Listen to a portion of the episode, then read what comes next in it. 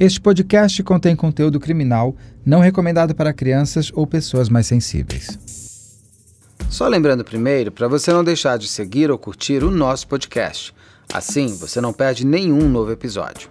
Este é um dos casos mais cheios de versões da criminologia do Brasil. Um casal de policiais militares, o pai era sargento da rota, duas senhoras e um adolescente de 13 anos são encontrados mortos em casa. Esse era o cenário. E a pergunta: o que terá acontecido? O que teria acontecido? Luiz Marcelo Pesseguini e Andréa Regina Bovo Pesseguini eram os pais de Marcelo Pesseguini. Os três moravam no mesmo terreno que a mãe de Andréia, que se chama Benedita Oliveira Bovo, e também morava ali a Bernadette Oliveira da Silva, que é tia da Andréia e tia-avó do Marcelo. No dia 5 de agosto de 2013, o primeiro dia de aula pós-férias de inverno, pós-férias de julho, o Marcelinho, como era Marcelo mais conhecido, ele chega à escola dirigindo o carro da mãe. Ele encontra com os amigos, ele fala que na sua mochila havia uma arma, convida esses colegas para serem mercenários, que era uma espécie de liga de justiceiros inventada por ele. Nenhum garoto dá ouvidos ao que parecia ser apenas brincadeira do Marcelinho. O adolescente, então, meio frustrado, volta para casa. E quando ele volta, encara o cenário que tinha deixado horas antes para trás seu pai, sua mãe, sua avó, sua tia-avó, todos mortos pela casa. Mortos por ele. O Marcelinho, na madrugada do dia 5, dispara com a pistola da mãe contra seus pais e seus parentes. Quando ele retorna do colégio, acredito eu, vendo todo aquele cenário que ele tinha criado, ele acaba desferindo um tiro contra si próprio e cai já sem vida ao lado do pai e da mãe, cai ao lado do pai e da mãe num colchão estranhamente colocado no meio da sala de estar. Mas e se tudo isso que eu contei for apenas uma versão do que pode realmente ter acontecido neste crime? Para isso, eu te convido a conferir no nosso canal do YouTube o grande especial que produzimos com dois episódios, um que revela detalhes da investigação e outro que traz a história reescrita pela defesa da família Pesseguini. Ali você também confere todas as entrevistas completas dos convidados, essas entrevistas na íntegra. É só acessar youtube.com/op Operação Policial, youtube.com/op Operação Policial, tudo junto. Para dar um gosto de todo esse material que a gente tem no nosso canal, eu trago aqui neste podcast a entrevista completa que eu fiz com a doutora Rosângela Monteiro. A doutora Rosângela é uma perita criminal com quem eu trabalho já nos programas há muitos, muitos anos. Ela tem mais de 40 anos de experiência na Polícia Técnico-Científica de São Paulo. Aliás, você já ouviu ela aqui no nosso podcast, no caso especial sobre Isabela Nardoni. Foi ela, a Rosângela, a responsável por traçar toda a rota de crime executada por Alexandre Nardoni e Ana Carolina Jatobá. Eu sou Beto Ribeiro, roteirista, entrevistador e ao lado de Carla Buquerque, diretor de investigação criminal. E assim como a série, este podcast também é produzido pela Media Land. Investigação criminal, caso Pesseguini, entrevista com a doutora Rosângela Monteiro, take 1. Obrigado. Hum? Porque o caso já o caso de 2013, né? 2013. Eu estava saindo, né? Eu estava na chefia de plantão. É uma, uma outra chefia que cuida de todos os plantões e tal. E eu acompanhei porque os peritos que estavam no caso vinham conversar comigo. Ah, principalmente análise de mancha de sangue e tal. Então eu pude acompanhar com eles os peritos que foram lá para o local, né? Então foi um caso onde você também exerceu o seu trabalho ali, junto. Sim, de certa um... forma, sim, de orientação, para olhar o que, que eles estavam fazendo, se era aquilo mesmo, tal, se estava correto. Que caso Sim. é esse, doutor? Que caso perseguindo? O que, que aconteceu? Me conta um pouco essa história desse caso. É um caso emblemático, primeiro porque é um crime familiar. Né? Então, uh, todos os atores do caso, né, todos os elementos que participaram, é, pertenciam à mesma família. E aquele núcleo básico de família, que é pai e filho, pais e filhos. Então, esse é o primeiro é, ponto interessante desse caso, que já gera uma série de discussões. Outro ponto interessante: o adolescente que cometeu o crime. O jovem que matou os pais e a avó e a tia-avó. Então, o envolvimento de um adolescente chama atenção também. Aí começam todas aquelas teorias, né? Não, não é possível, da própria população, porque existe uma comoção social né? nesses crimes é, em que a família diretamente está envolvida. Então, é, as pessoas questionam demais. Não, não é possível que um garoto Né? E foi interessante nesse caso, porque o que era jogado na mídia era uma foto em que ele estava bem garotinho. Na realidade, ele não tinha 9, 10 anos, ele já era um garoto de 13 para 14 anos, um adolescente. E o fato de ser adolescente é importante quando a gente analisa, né, quando a gente traça esse perfil criminal. Né? Então, o fato de ser adolescente é super importante, a gente não pode desprezar. Então, não era uma criancinha, ele já era um adolescente para um jovem adulto. É, é, o interesse da própria é, instituição, porque outro ponto interessante, quer dizer, família, adolescente envolvido e policiais militares. Tá? Então, esse foi outro ponto de questionamento. Como que um pai uma mãe, policiais militares, treinados para isso, não suspeitaram, não perceberam que o filho poderia fazer aquilo? Tá? Então, a gente tem que explorar isso também. Porque a imaginação vai longe. Né? Então as pessoas imaginam, não, dentro da família isso não pode acontecer. Um jovem de classe média, como é que vai fazer isso com a família? E depois se matar. Poxa, mas é um adolescente, ele não teria condição de usar uma arma de fogo. Não é? Só uma pessoa treinada tem condição para usar uma arma de fogo e disparar, etc. Né? E o fato da polícia militar, assim, como é que o pai e a mãe não perceberam? Como é que eles não, né, naquele momento, não impediram que aquilo acontecesse? Então, é esse fator importante. Agora, é, em termos de técnica de perícia, chamou a atenção a quantidade de pessoas que entravam naquele local. Todas essas respostas eu quero agora. Tá. Vamos começar ali. Por exemplo, vamos pegar uma coisa que me chamou muita atenção, que alguém me disse em alguma entrevista, que eu, eu mesmo não tinha parado para pensar. Na mídia foi jogada aquela foto de família que ele parecia bem criancinha.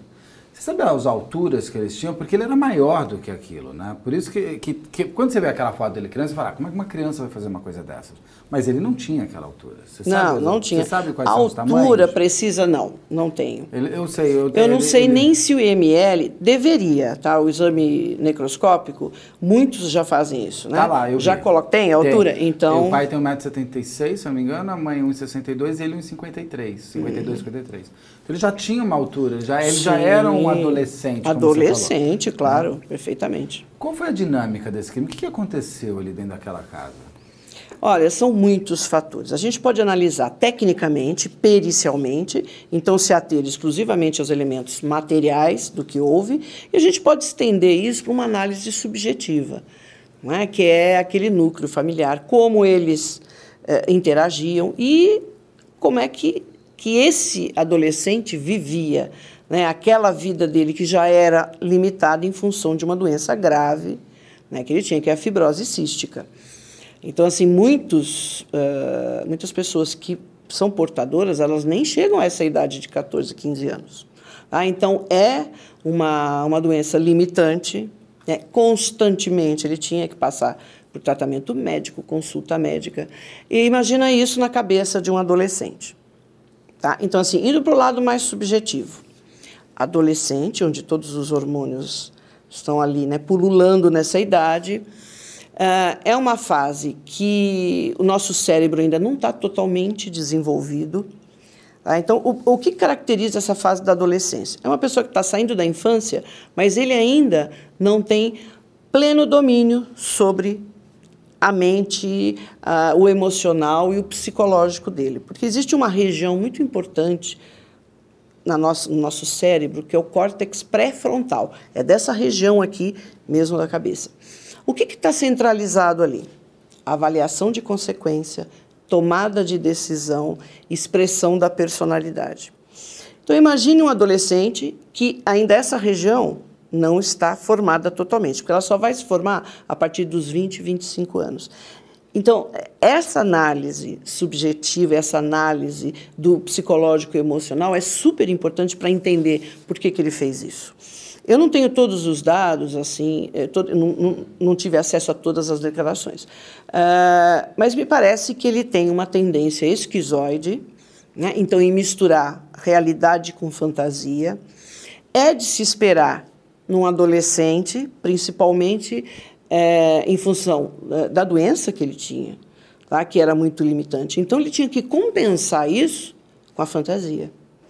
E quando a gente observa pessoas, adolescentes ou adultos, que misturam essa parte da fantasia, o que ele gostaria de ser, com o que ele é realmente, a coisa complica. Tá? Ele tinha acesso à arma de fogo porque era uma família de, de policiais militares e a gente sabe, também por ser policial, que você tem que, se você tem criança em casa, você tem que mostrar o que é uma arma de fogo, o que, que ela pode fazer, né? para que não gere aquela curiosidade excessiva e ele acabe manuseando. Então, isso fazia parte da vida dele. Uma arma de fogo é, é, é um facilitador. Sempre. Porque não precisa técnica nenhuma para acionar aquele mecanismo. Basta puxar o gatilho, que qualquer criança faz isso. Então, veja, tudo junto. Adolescente, com uma personalidade esquizoide, mistura fantasia com realidade e ele supre as necessidades dele emocionais através da fantasia. Tá? E ele tem uma certa dificuldade em distinguir, mas ele consegue, tá? contanto que o desfecho foi o suicídio. Tá? Família de, de, de policiais, então está fácil o acesso a uma arma de fogo. Tá? Então, a fantasia dominou tá? Porque o avatar, o, o jogo que ele jogava, era justamente o que ele não era. Tá? Então ele podia, ele fazia. Tá? Isso já existe no nosso inconsciente coletivo. Você pode ver assim o interesse incrível que as pessoas têm sobre serial killer, né? sobre assassinos. É o indivíduo que mata e vai no cinema. É o cara que mata a família e vai tomar uma Coca-Cola. Todo mundo, apesar de falar assim, nossa, isso não é possível, mas todo mundo gosta. Então, aí o sucesso de séries que falam de serial killers, tal, de investigação. Então, já suscita esse tipo de curiosidade. Num adolescente, a coisa triplica, quadruplica. Ainda mais com uma personalidade dessa.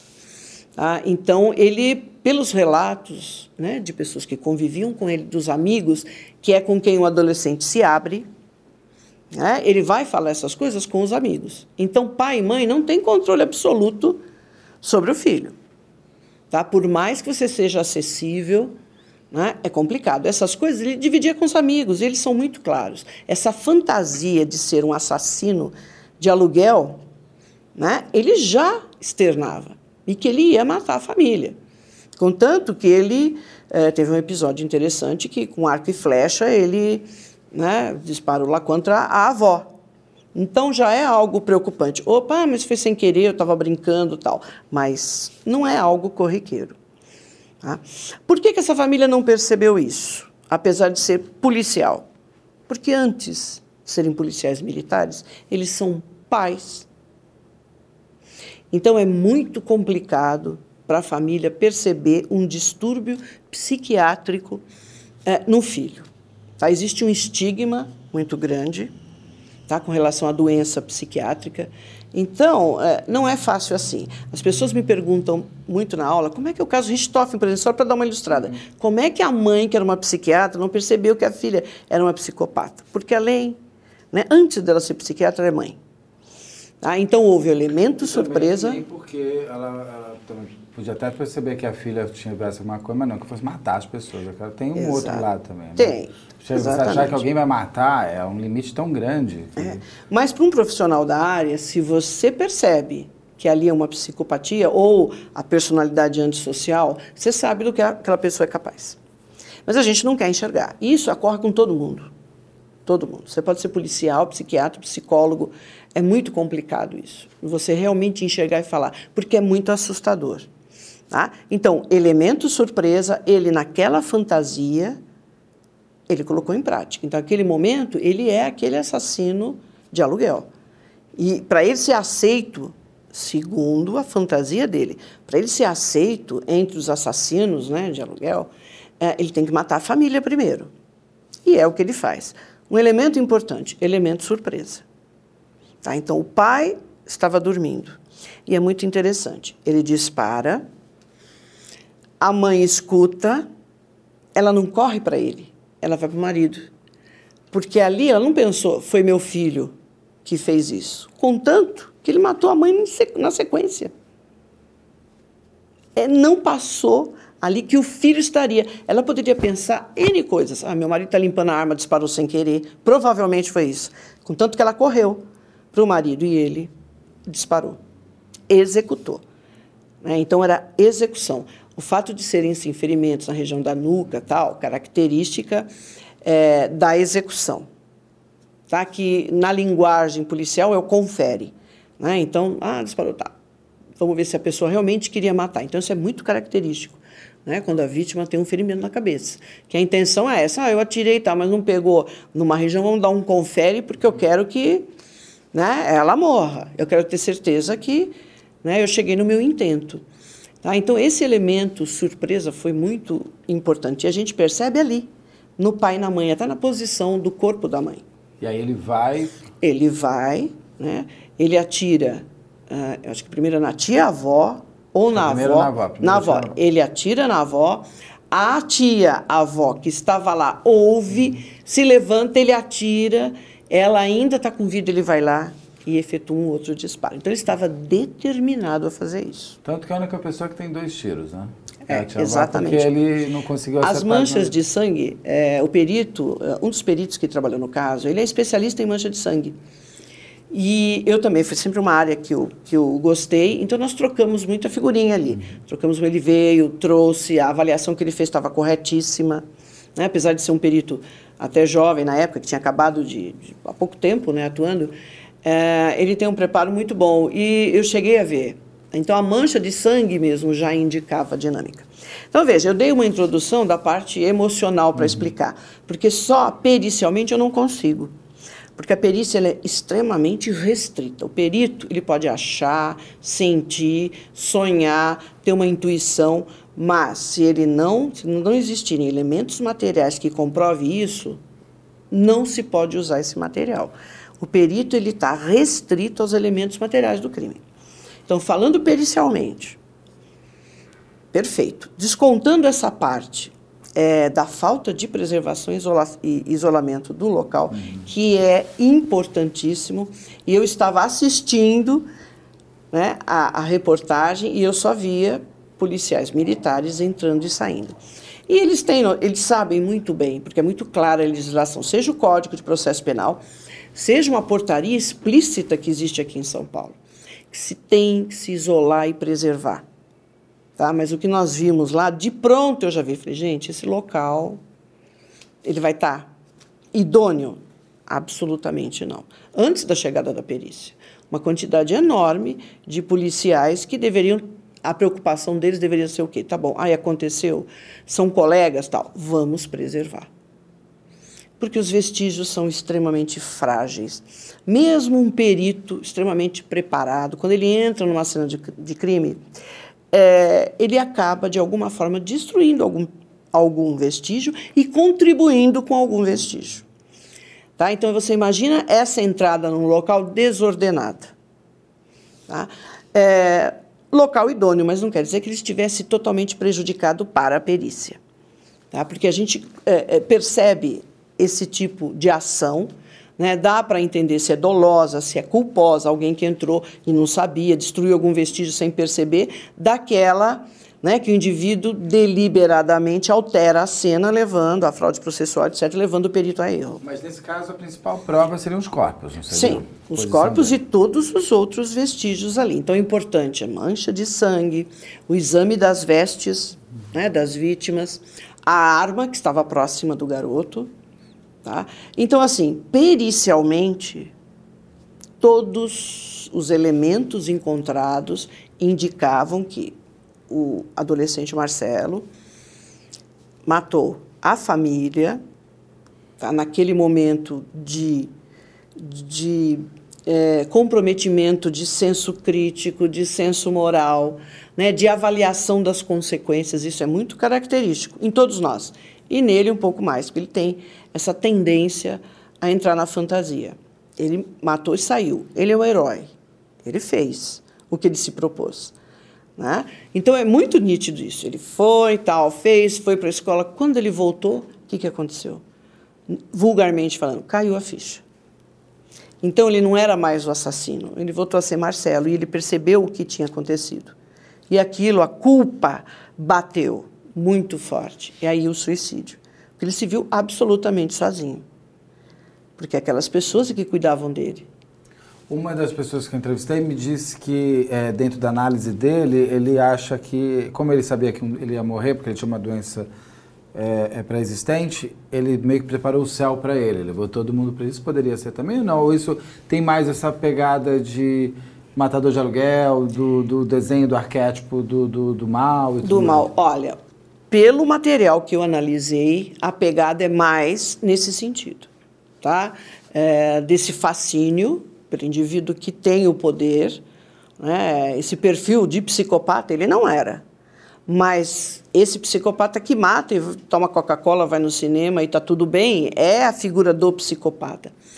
Que mesmo inconscientemente as pessoas têm uma noção, esse cara vai além do que eu vou.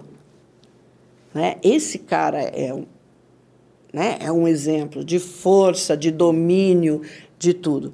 Né? Então eu acho que a pegada é mais assim. Não, não vejo como é, uma coisa programada dele imaginar um céu e querer levar. Não, pelo, pelo, pelo que ele relata, tá? pelo que ele passa para os colegas. Né? É sempre a mesma história. Todos os amigos comentam isso, que ele constantemente falava. Tá? A então, doença dele seria um limitador para ele fazer tudo isso? Em princípio, não. É o que eu comentei. Uma criança dispara uma arma de fogo. Eu já peguei casos de crianças de 6, 5 anos que disparam uma arma de fogo, um 38. Tá? Não tem nada de excepcional. Por isso que ele é um facilitador. E a arma de fogo ela já foi desenvolvida para isso, para fácil manuseio e que você possa fazer à distância. Tá? Ninguém, se você tomar os cuidados né, e disparar, a pessoa não tem condição de te desarmar e virar o jogo. Então, a arma de fogo, lá no início, quando ela foi uhum. desenvolvida, o objetivo era esse. Dá para você usar à distância. É uma forma de você se assegurar. E simples, porque basta puxar o gatilho. Então, essa doença em si, pelo que eu vi, ele caminhando pelo vídeo, os relatos, ele tinha plenas condições de fazer. Apesar de ser uma pistola né, usada pela polícia, é um, um pouco mais complexa do que um revólver, mas tranquilamente, ainda mais um adolescente né, que teve contato com tudo isso, sabia como manejar, tranquilo. E ele não tem vestígios de pólvora por quê?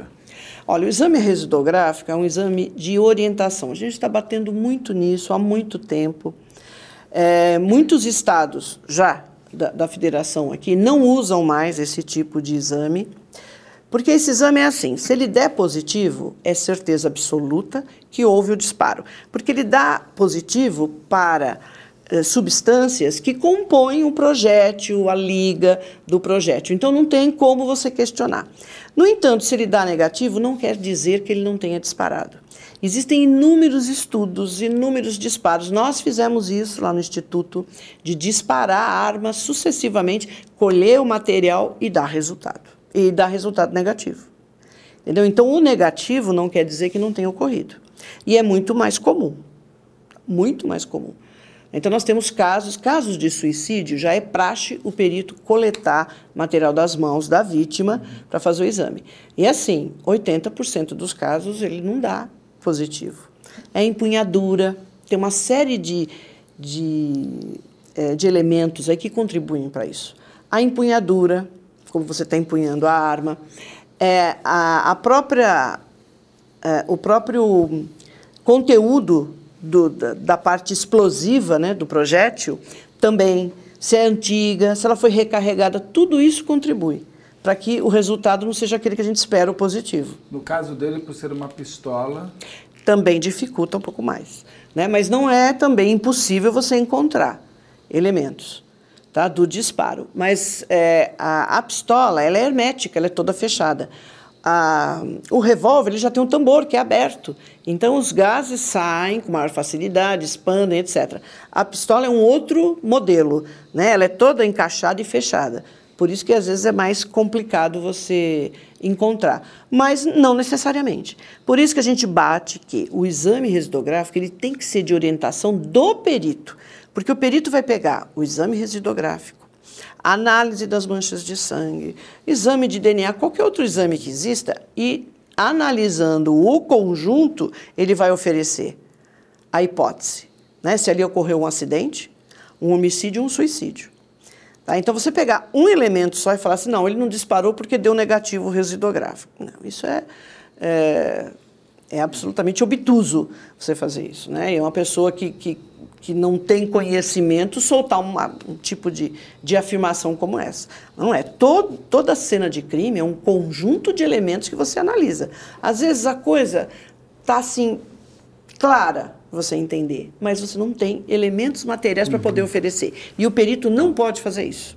Então, mesmo percebendo o que aconteceu, muitos casos a gente tem que colocar, ó, nós não temos elementos materiais suficientes para subsidiar a hipótese de suicídio ou de homicídio, porque ele não tem justamente todos os elementos.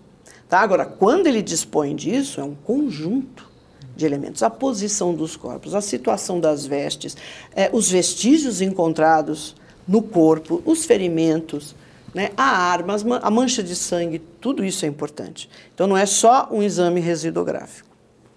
E aí vamos voltar para a dinâmica é o seguinte, ele mata, a, a, termina de matar a tia-avó, e o que acontece? Ele sai, pelo, pelo conhecimento que eu tenho, ele sai, ele vai para a escola, vai, vai até, dirigindo, vai dirigindo, claro, vai dirigindo para a escola, depois ele deixa esse, esse veículo na rua, uh, e é o, ele pega uma carona na volta. É. Na volta, ele pega a carona com o pai de um aluno, para para pegar alguma coisa no carro, né, no carro que está estacionado, e vai para casa. Aí é o momento que ele percebe né, exatamente o que aconteceu. Até então, ele era o assassino de aluguel. Seria uma, um, é um crime premeditado? Ele pensou, vou fazer isso esta noite, ou foi um, pode ter sido um surto momentâneo? As duas coisas. Ele pode planejar, ele já estava planejando.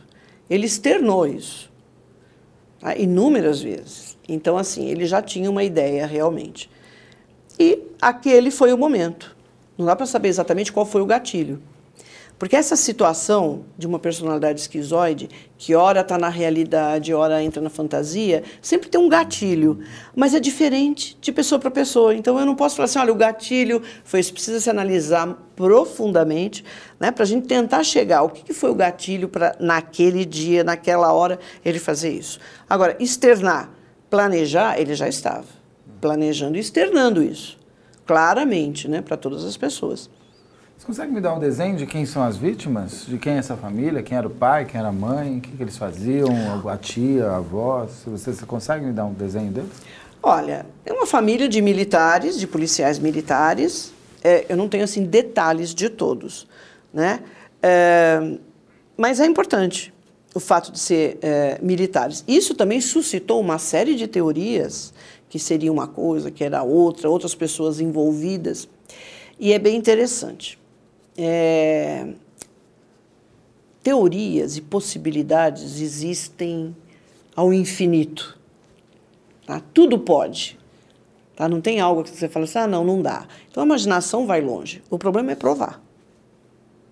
Tá? Então, para perícia, falando em termos de perícia mesmo, é, tem que se provar, tem que, tem que se ter elementos. É questionável? É.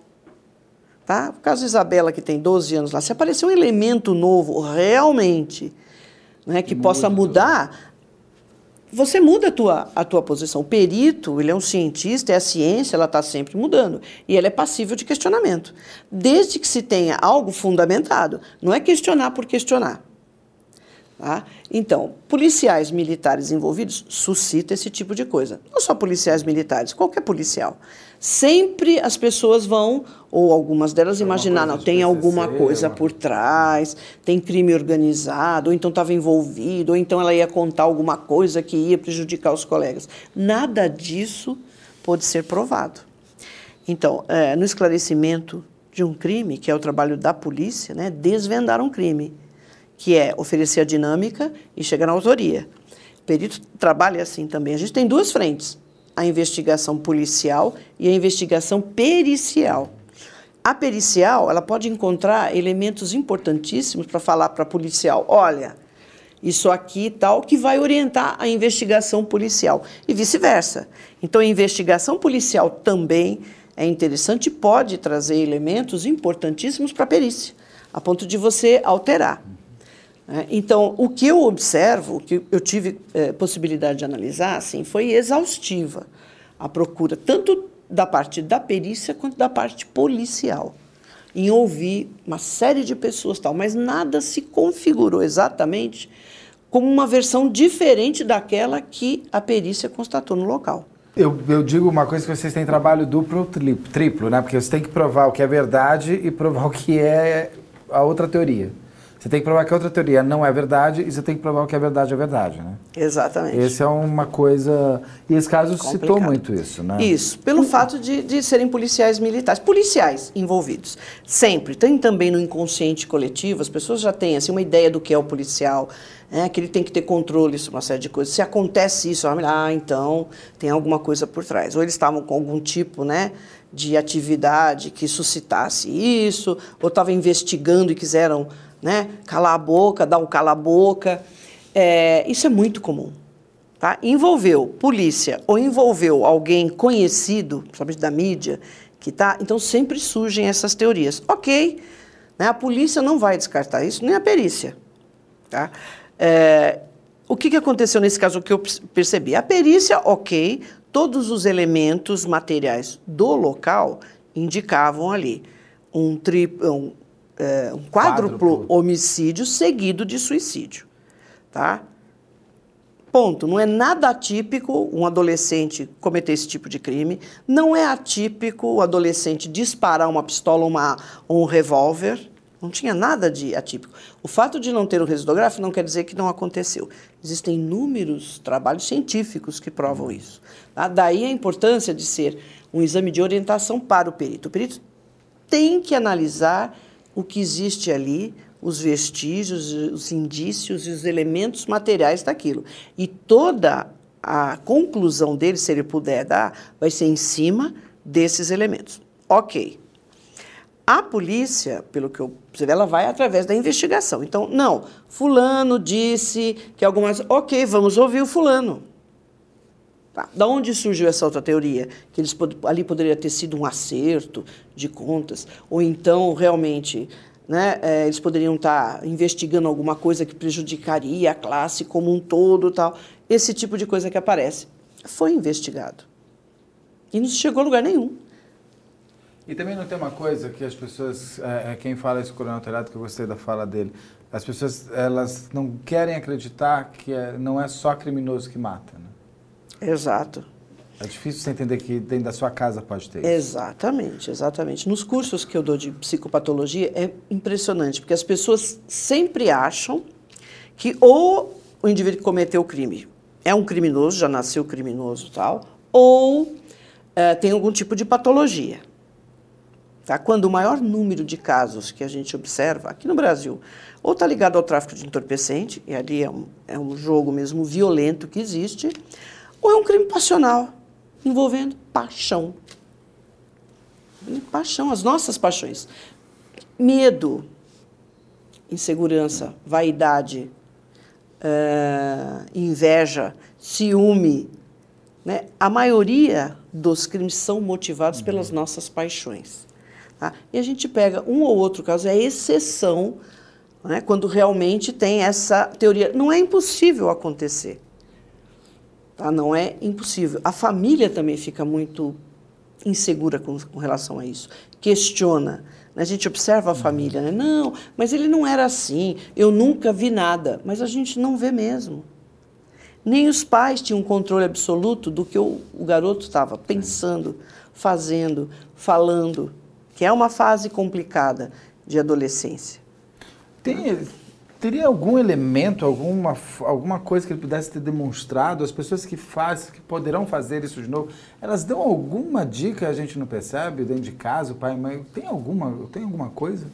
Sempre dão. Sempre. Sempre aparece. Mas as pessoas que estão diretamente ligadas né, a essa pessoa uh, não querem enxergar. Enxergam e dão uma outra interpretação. Jamais esse pai e a mãe uh, imaginariam que o filho pudesse fazer isso. Tá? E isso está muito patente no pai e na mãe, na posição em que eles estavam na cena. Ficou claro isso. Atirou no pai, estava num colchão no chão. A mãe escutou, escutou o disparo. A primeira coisa que ela pensou, bom, foi a arma né, do meu marido, disparou porque ele estava limpando, porque caiu, sei lá, qualquer coisa. Contanto que ela correu para o marido. e o filho, ela nem viu que o filho estava armado. Não teve reação nenhuma. Ah, então as pessoas é, também fantasiam esse tipo de coisa. Como um pai e uma mãe militar não percebe que o filho poderia fazer isso? Mas não faz. Qual é o pai e a mãe que vai falar assim, não, olha, nós temos que alijar esse garoto porque ele vai nos matar. Onde aconteceu isso? Não, eu vou trancar a porta para não acontecer. Nós não teríamos todos esses casos que acontecem. É muito claro, por exemplo, a depressão. As pessoas no inconsciente coletivo, ela tem ideia do depressivo assim, uma pessoa que está apática, não sai da cama, não quer comer, o tempo todo insatisfeita, tal. Mas nós temos, é, e aí isso leva, pode levar ao suicídio. É, mas nós temos pessoas depressivas que cometem o suicídio né? E na noite anterior, ela estava bebendo com os amigos. Ela postou uma foto no Face. Ela está super feliz, ela fez uma declaração à vida maravilhosa e se mata. Então é extremamente complexo isso. Até para o profissional que lida com esse tipo de coisa. Mas tem alguma coisa que uma pessoa começa a fazer? Se ela era violenta sempre, ela é má, ela mata bicho? Tem elementos? Sim, é, você tá, é. O que você está comentando agora é a personalidade antissocial, que é o psicopata. O psicopata dá sinais desde que ele nasce, né? Principalmente na infância, porque ele ainda não percebeu que ele tem que criar a máscara social. Então ele é o que é. Ele é uma criança. Então é claro que é evidente, falando de um psicopata, porque as emoções dele são absolutamente superficiais. É, ele não tem empatia nem com o ser humano, nem com o animal. É, ele demonstra satisfação em prejudicar o outro, em machucar o coleguinha, em machucar o cachorrinho da família, né? colocando fogo na, na escola, no banheiro da escola, né? destruindo os brinquedos. Então é muito claro isso. Mas só que aí você fala, não, mas não, ele está querendo testar os limites. Uhum. Com o tempo isso vai passar. Enquanto na realidade ele está mostrando quem ele é. E aí o que acontece? É, as pessoas falam, poxa, passou. Veja como ele está agora, é claro, ele criou a máscara social dele. E hoje, muito mais cedo. Porque se tem informação de todo tipo. Então, o garoto de 12 anos, ele já percebeu como é que ele tem que se comportar para viver em sociedade e conseguir o que ele quer. Manipula todo mundo. Ele não tinha ódio né, pela família. Eu digo isso, por, por, por exemplo, se você pega a Suzane Richthofen, a história dela, Aquela cena de crime, ela, ela tem um ódio ali, né? Porque não é só matar. Eu quero dilacerar o rosto, eu quero, eu quero te machucar, eu quero que você sofra antes de morrer.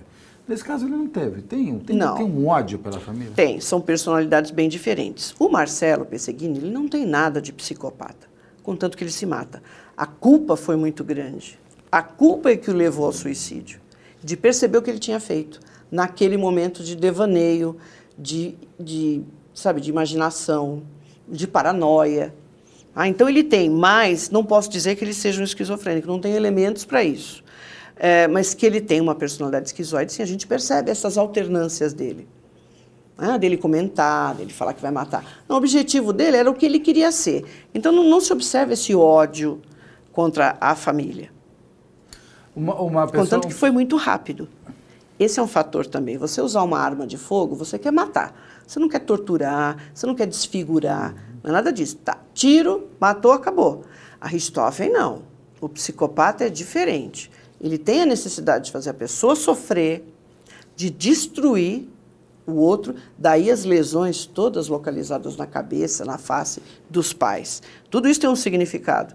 Né? E, para mim, né, que além de, de, perita, sou psicóloga e, e traço perfil criminal, é esclarecedor. Não, está ali, está presente. Você lê lindamente aquele livro, tecnicamente, tá? Que eu falo lindamente, tecnicamente, Sim, não, é cientificamente. Uh, são personalidades totalmente diferentes. O Perseguido não tem, era um garoto perturbado, sofrido. Ah, o suicídio é um arrependimento? Sim. Sim. A culpa está muito ligada a arrependimento, remorso, e isso é doído, muito doído. Então, o que a gente percebe? Ele é um garoto sensível, Contanto que ele sofria muito. Né? Você vê o sofrimento dele. O, o, ele falam, por exemplo, que ele foi para a escola e começou a falar para os amigos que eles tinham um clube de mercenários, isso, aquilo, blá, blá. O, poderia ter desencadeado ali uma, um, um grupo de matadores, é, crianças em cima de... Isso pode acontecer? Olha, não é impossível. Não vou falar um grupo todo, tá? Porque ainda bem, né, que a maioria das pessoas não tem esse tipo de, de personalidade, né? É, ou esquizofrênica, ou psicótica, né, ou psicopata. Tá? Eventualmente, um colega que, que, sabe, seja mais permeável a isso, pode ser.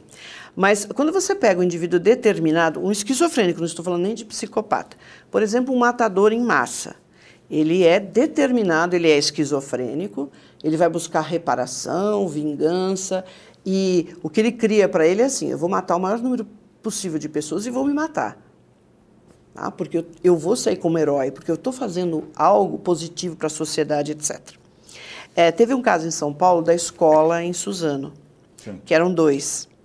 É muito nítido a determinação do garoto de 17 anos. Ele vai lá, mata o tio antes e vai para o local onde ele quer matar o maior número possível de pessoas.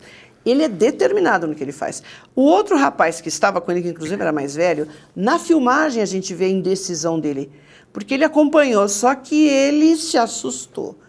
Ele tem um momento de lucidez. Tem, tem total. E o que, que, ele faz? Ele vai pegar a sacola, cai a arma, ele pega a arma, cai a sacola, ele fica. E a câmera filmando, ele não consegue sair dali. Né? Contanto que ele é morto pelo garoto, que acaba se matando.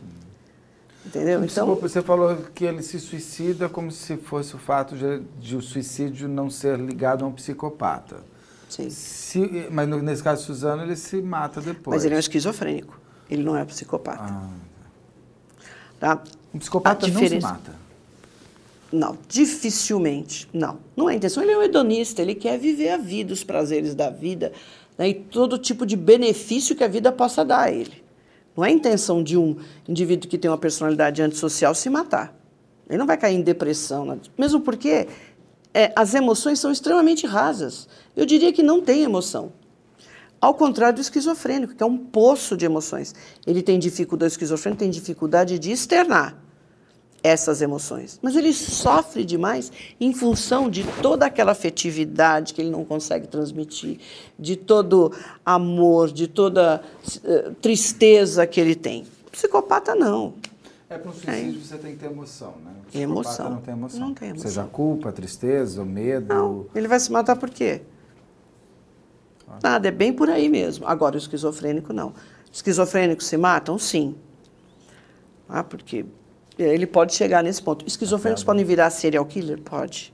Porque tem a voz dele ali. A voz que manda, que manda. Então tem características específicas de serial killers que são de esquizofrênicos. É, não estou dizendo que o Perseguini seja, mas que ele tem tendência, ele poderia ser uma personalidade esquizoide, não era uma esquizofrenia. Mas está bem característico isso. Sendo um esquizofrênico, se ele fosse medicado, ele não mataria? O controle. É, ele teria que passar por psicoterapia, que é uma coisa que não foi indicada. Nos relatos a gente vê que ninguém indicou psicoterapia para esse garoto e ele precisa.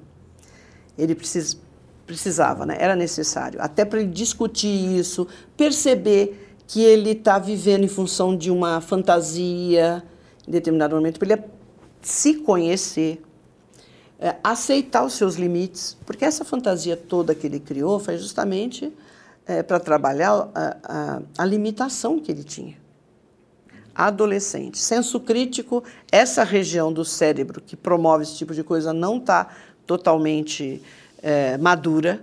Isso acontece dos 20 aos 25 anos para todo mundo. Ah, então você imagina, fase de adolescência, limitação. Né? Uma, uma doença que ele tem que conviver já é complicado.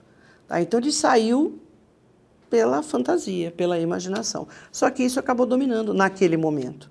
Contanto que ele repetia o tempo todo né? que o primeiro ato teria que ser matar a família, para ele virar um mercenário e um, um assassino em série. Para ele mostrar que ele tem condição de fazer isso e matar qualquer pessoa. Se ele já matou a família.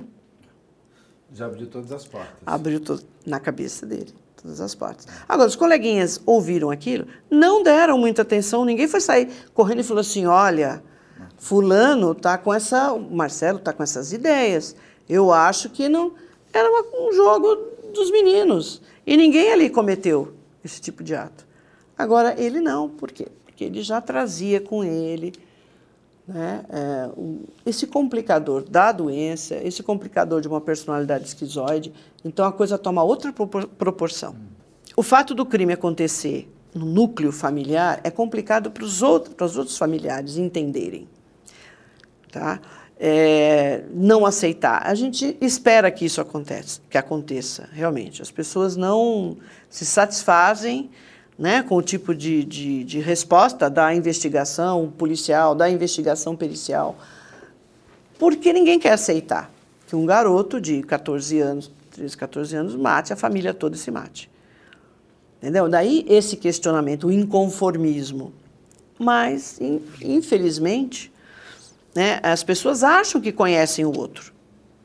Nem os pais esperavam que isso fosse acontecer.